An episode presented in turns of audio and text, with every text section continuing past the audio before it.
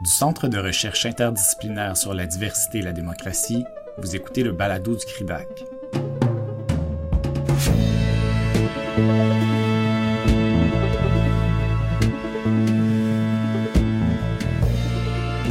Le 18 novembre 2020, les membres de l'antenne de l'Université du Québec à Chicoutimi du CRIDAC ont organisé une table ronde dont l'objectif était de discuter de la pluralité des expériences historiques sur le territoire québécois, à commencer par celles longtemps occultées ou instrumentalisées des sociétés autochtones.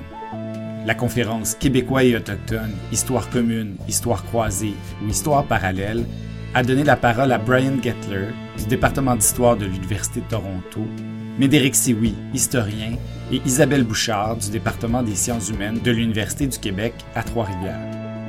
La séance était animée par Alexandre Dubé du département des sciences humaines et sociales de l'Université du Québec à Chicoutimi. Aujourd'hui, nous vous proposons d'écouter ou de réécouter Isabelle Bouchard sur la nécessité de replacer les parcours autochtones dans l'histoire des enjeux locaux de pouvoir dans le monde rural laurentien. La parole est maintenant au président de la séance, M. Dubé.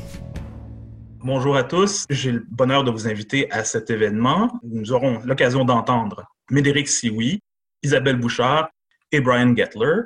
Donc, on commencera avec Isabelle Bouchard. Isabelle Bouchard est professeure d'histoire au département des sciences humaines de l'Université du Québec à Trois-Rivières. Ses travaux portent sur l'histoire politique, foncière et juridique des communautés autochtones de la vallée du Saint-Laurent au 18e et 19e siècle. Elle est détentrice d'un doctorat en histoire de l'Université du Québec à Montréal et c'est sa thèse a été récompensée d'ailleurs du prix de la Fondation Jean-Charles Bonenfant et du prix John Bullen de la Société historique du Canada, ce qui n'est pas rien. Elle est l'auteur d'articles scientifiques, notamment L'organisation des terres autochtones de la vallée du Saint-Laurent sous le régime britannique, excellent article publié dans la revue historique, euh, la revue de la Société historique du Canada. Sans plus attendre, euh, Isabelle Bouchard.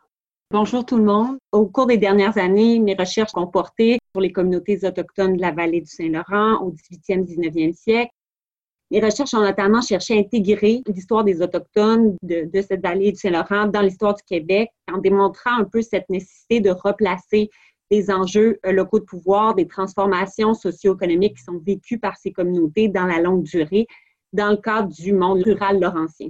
Et plus largement, et inversement aussi, en démontrant la contribution de ces peuples autochtones à la formation de ce même monde rural.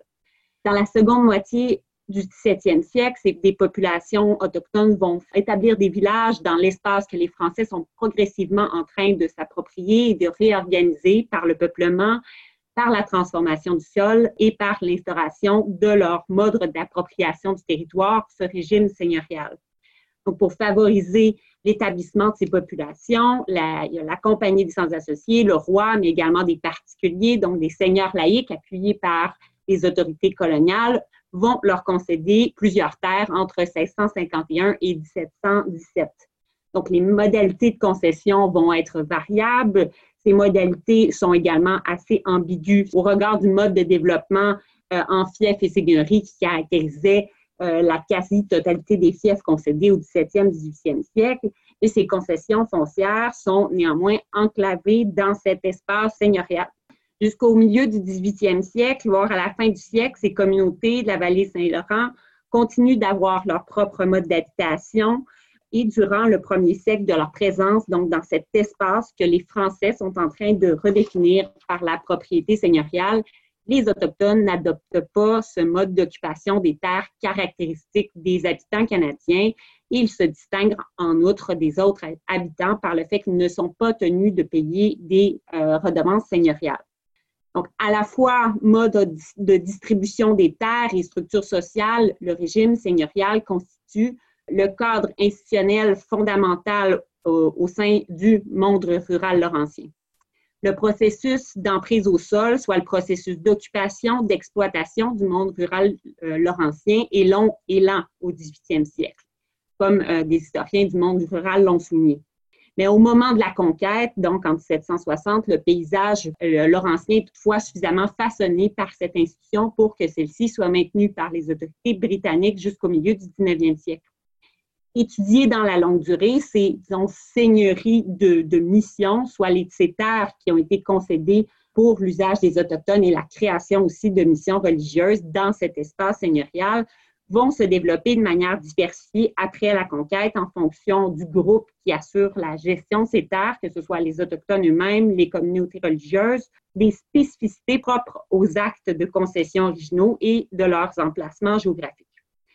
Si les Autochtones donc ont d'abord maintenu leur propre mode d'habitation et d'occupation des terres, L'influence de l'institution seigneuriale se fait néanmoins davantage sentir dès le milieu du 18e siècle, comme l'a démontré euh, notamment Thomas Peace, des Wendat à des Sensibles dès les années 1730. Euh, et euh, bon, dans mes propres travaux, j'ai travaillé notamment sur les Mohawks et les Abénakis qui vont, pour leur part, reprendre à leur propre compte le mode de développement en fief et seigneurie, en concédant notamment des sensives à des Canadiens. Donc, ces deux communautés vont devenir des seigneurs, accédant ainsi euh, collectivement à l'élite foncière de la colonie. Donc, jusqu'à récemment, les historiens travaillant sur les communautés autochtones de la vallée du Saint-Laurent n'avaient pas vraiment tenu compte du fait que celles-ci vivaient au cœur de l'espace seigneurial, alors que les historiens du régime seigneurial n'avaient que fort peu pris en compte leur présence et leur participation dans ce régime seigneurial. Le dialogue entre ces deux historiographies, généralement distinctes, voire étanches parfois, permet toutefois de les enrichir.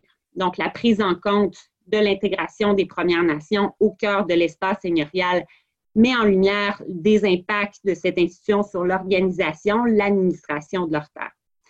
Pour sa part, l'histoire seigneuriale s'enrichit ainsi d'un nouveau groupe de propriétaires seigneuriaux, principalement après la conquête.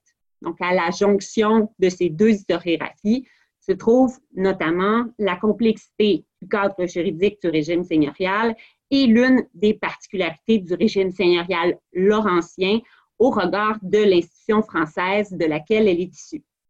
Si les communautés de la vallée du Saint-Laurent s'inscrivent dans l'espace seigneurial, elles se situent aussi plus largement dans le monde rural laurentien, dont les élites et les institutions ne relèvent pas uniquement de ce régime seigneurial. Au milieu du 19e siècle, ces communautés doivent faire face à la création de nouvelles institutions locales et à la montée de nouvelles élites. À première vue, donc, la mise en place notamment du système municipal dans les années 1840-1850 ne semble pas concerner les Premières Nations, notamment parce que les lois eux-mêmes qui les instaurent ne contiennent aucune clause concernant les Autochtones. Toutefois, euh, comme les autres habitants des campagnes euh, bas-canadiennes, les Premières Nations voient alors l'organisation de leur vie politique potentiellement précarisée par ce processus de normalisation du pouvoir local euh, que constitue donc l'instauration de ces municipalités. Dès la création des corporations municipales au Bas-Canada, les officiers municipaux vont chercher à établir leur juridiction sur les terres des communautés autochtones voisines. Aux yeux de ces corporations, ces terres constituent de potentielles sources de taxes foncières, justifiant à ce moment-là donc la contestation euh, ou la négation de leurs droits sur celles-ci. Ces nouvelles corporations municipales vont chercher donc à convertir ces terres des Premières Nations possédées communalement encore en biens taxables. Si les membres de ces communautés sont considérés donc par ces institutions comme étant des propriétaires pouvant être potentiellement taxés, Toutefois, la nature collective de leur droit de propriété n'est pas reconnue. La question de la juridiction des municipalités sur les terres des Autochtones va aussi contribuer à la conception que celles-ci sont des biens de la couronne, donc préfigurant un peu leur transformation en réserve dans les, années qui vont suivre. Les enjeux de juridiction et de taxation qui sont liés aux municipalités bas-canadiennes prennent la forme d'un certain colonialisme municipal, pour reprendre le concept utilisé par un historien de la Colombie-Britannique, Jordan Stranger Ross, dans son étude sur Vancouver au début du 20e siècle. Une autre historienne, Penelope Edmond, avait précédemment démontré, dans le cas de Victoria, que dès son incorporation, dès sa création en 1862, donc au moment où la a un statut légal, celle-ci a cherché à obtenir le contrôle de la réserve qui était située près du port. Donc, à cet égard, elle souligne que le processus de transformation des terres des Autochtones en propriété, élément central donc, du, colonialisme de peuplement, ont été particulièrement négligés au niveau municipal en comparaison des niveaux fédéral ou provincial. Quoique faites dans le cadre de la Colombie-Britannique, ces réflexions sur le colonialisme municipal peuvent euh, également s'appliquer d'une certaine manière à l'histoire du Québec. Donc, les tentatives d'empiètement sur les terres des Autochtones que j'ai pu notamment observer dès la création des corporations municipales bas-canadiennes, dans certains cas, euh, incitent à repenser les échelles auxquelles se joue le colonialisme dans l'histoire du Québec. Généralement, dans l'histoire nationale, le colonialisme est associé aux autorités coloniales britanniques et ensuite au gouvernement fédéral Effectivement, c'est en 1867, pardon, le fédéral obtient la juridiction exclusive sur les Indiens et les terres réservées pour les Indiens, pour reprendre la formulation légale. Et c'est aussi la loi sur les Indiens de 1876 qui sera mis, par, par cette loi, qui sera mise en œuvre l'objectif de l'assimilation des Autochtones. Toutefois, cette volonté, la volonté de repousser, disons, un peu l'odieux du colonialisme à l'égard des Autochtones dans le seul domaine du fédéral ou des Britanniques est encore présente dans l'histoire nationale du Québec, pas complètement, mais encore, euh, comme le soulignait tout à l'heure M. Sioui. Les alliances conclues entre les Autochtones et les Français, particulièrement l'alliance de 1603 avec les Inuits, sont encore mises de l'avant pour soustraire un peu les Québécois d'une posture de colonisateur. Ce récit omet toutefois les tensions, les conflits qui vont rapidement survenir entre les Français et les Inuits ainsi que certaines logiques d'empire euh, sur laquelle cette alliance repose pour les Français. Donc, peu importe donc ces débats sur cette nature d'alliance, mais les Autochtones néanmoins disparaissent ensuite de l'histoire du Québec au début du 19e siècle. Donc, à ce moment-là, les futurs Québécois ne semblent plus entretenir de relations avec les Autochtones et ces derniers ne semblent plus contribuer à l'histoire du Québec. Jusqu'à la période de la guerre alors que l'État s'intéresse davantage, donc notamment la portion nord du territoire, les relations entre l'État et les Autochtones semblent ainsi ne relever que du gouvernement fédéral et plus particulièrement des affaires indiennes. Donc, pour inclure l'expérience historique des Autochtones dans l'histoire du Québec, ou inversement, enrichir l'histoire du Québec de la perspective et l'expérience historique des Autochtones, il faudrait un aspect bien entendu, donc notamment interroger plus longuement le rapport colonial à l'échelle municipale ou à des échelles plus locales. Le rapport colonial ne, se déroule pas, pardon, seulement entre les Premières Nations et les agents des affaires indiennes. Il n'est pas seulement uniquement circonscrit aux terres des réserves qui relèvent du gouvernement fédéral. Ce rapport se joue également dans le monde laurentien, dans les différents types de relations que les Premières Nations entretiennent avec les populations et les institutions qui la composent. Quoique, bon, c'est pas toujours seulement négatif. Donc, ces relations à un niveau plus local, voire plus quotidien, mériteraient, à notre avis, donc des recherches plus approfondies. Les questions liées à l'intégration des Autochtones dans le cadre du monde rural relancien sont au cœur de mes recherches, comme je l'ai euh, présenté tout à l'heure. Les recherches en cours portent plus spécifiquement sur la forme d'appropriation individuelle que les Abénaki d'Odanak développent dans la première moitié du 17e siècle et qui se superposent, coexistent avec leur propriété communale, qu'ils continuent de considérer comme communale. Ce sont les archives notariales jumelées aux registres paroissiaux notamment qui permettent d'approfondir les usages qu'ils font de ces parcelles de terre et la manière qu'ils les transmettent à la génération suivante. Mon terrain d'enquête présentement dans mes recherches sur le plan spatial est le, principalement le village euh, d'Odanak, ainsi que certaines terres situées dans le canton de Durham, situées un peu plus bas le long de la rivière Saint-François. Donc, la réflexion que j'ai menée dans le cadre de la préparation de cette table ronde m'a toutefois amené à m'interroger sur la manière dont ce, village pourrait euh, ou devrait être replacé, non seulement dans le cadre du monde rural laurentien, mais également dans le cadre du Natina, soit le territoire ancestral de la nation Wabanaki.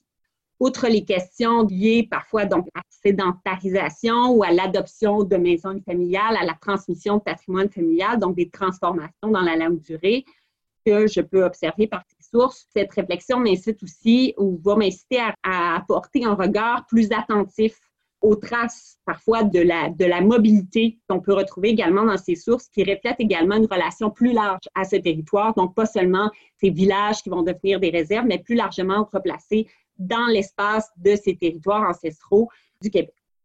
L'histoire du Québec s'inscrit donc généralement aussi dans le cadre de ses frontières actuelles, particulièrement de cette vallée du Saint-Laurent. Au cours des dernières années, des historiens ont cherché à élargir le cadre géographique de la présence française, et même depuis plus longtemps, mais par le biais notamment de concepts comme le French River World ou le corridor créole et autres. Inversement, les conceptions de, autochtones de l'espace que constitue le territoire québécois euh, posent des défis pour l'historien. Je terminerai mon intervention en adressant donc cette question à laquelle moi je, je réfléchis, mais je n'ai pas nécessairement encore de réponse, donc j'ouvre la discussion avec celle-ci. Donc, de quelle manière cette histoire du Québec pourrait davantage, pourrait-elle tenir compte, prendre état de ces territoires ancestraux, traditionnels des nations autochtones qui sont de, davantage, beaucoup plus affirmés ouvertement, même dans l'espace public, ou plutôt de quelle manière le récit historique, notamment de la nation québécoise, pourrait-il davantage, disons, apprécier euh, les récits distincts provenant des Autochtones concernant ce même territoire euh, que le Québec considère comme son territoire national? Merci. D'avoir été à l'écoute. Le prochain épisode de la série Québécois et Autochtones, Histoire commune, Histoire croisée ou Histoire parallèle, donnera la parole à Brian Gettler du département d'histoire de l'Université de Toronto. À demain.